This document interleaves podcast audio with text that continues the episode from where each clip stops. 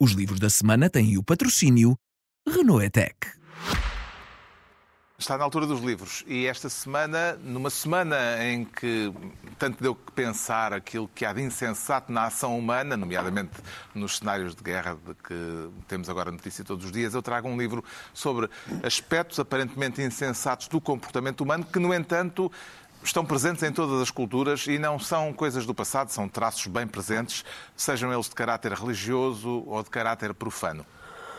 O livro chama-se Ritual e é um ensaio justamente sobre o modo como os rituais, atividades aparentemente insensatas, que os antropólogos descrevem como ações que não produzem qualquer resultado prático no mundo exterior, o modo como esses comportamentos continuam a existir, mesmo entre gente que se considera o mais racional possível não é, preciso, não é preciso ir muito longe para nos depararmos ou para nos lembrarmos de alguém a bater três vezes na madeira para evitar o azar.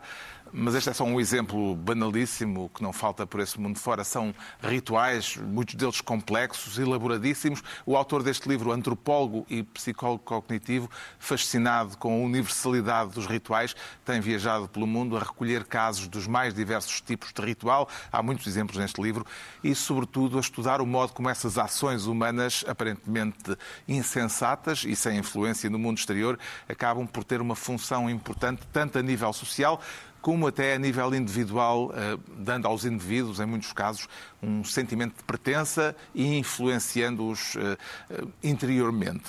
Ritual de Dimitris Chigalatas, edição Temas e Debates. O Pedro Mexia propõe política decente. Sim, chama-se a luta por uma política decente, liberal como adjetivo, é do Michael Walzer, que é um, um um politólogo americano, uma figura importante do centro-esquerda americana, e o que ele propõe neste livro é que, eh, como se diz o subtítulo, liberal é um adjetivo e não um substantivo. Isto é, liberal não, não designa apenas eh, a família política liberal, mas é uma qualidade que podem ter pessoas, e ele tem um capítulo sobre tem capítulos sobre socialistas liberais, internacionalistas liberais, comunitaristas liberais, feministas liberais. Ele diz um liberal, eh, neste sentido, como adjetivo, não diz respeito à substância da crença das pessoas em determinada mundividência, mas ao respeito pelas regras democráticas, a tolerância, o pluralismo, eu gosto desta, desta lista, o ceticismo e a ironia. Se uma pessoa tiver estas características, é um liberal, seja de esquerda ou de direita. O João Miguel Tavares propõe um livro que homenageia as mulheres iranianas. Sim, para que se perceba lá, para os lados do Oriente, ainda há gente que luta pelas boas causas.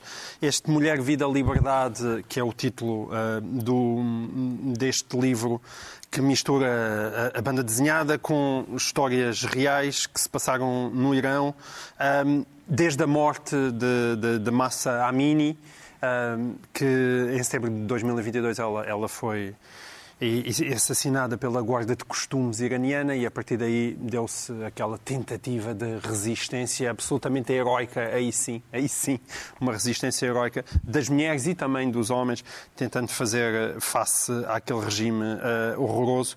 E este Mulher, Vida, Liberdade tem sido o seu slogan. Uh, e a Marjane Satrapi, que é uma autora muito famosa do famoso Persepolis, Persepolis. que é um dos, dos, livros mais de BD mais importantes das últimas décadas, ela voltou, da, ela tinha abandonado a BD, mas ela voltou para coordenar este projeto.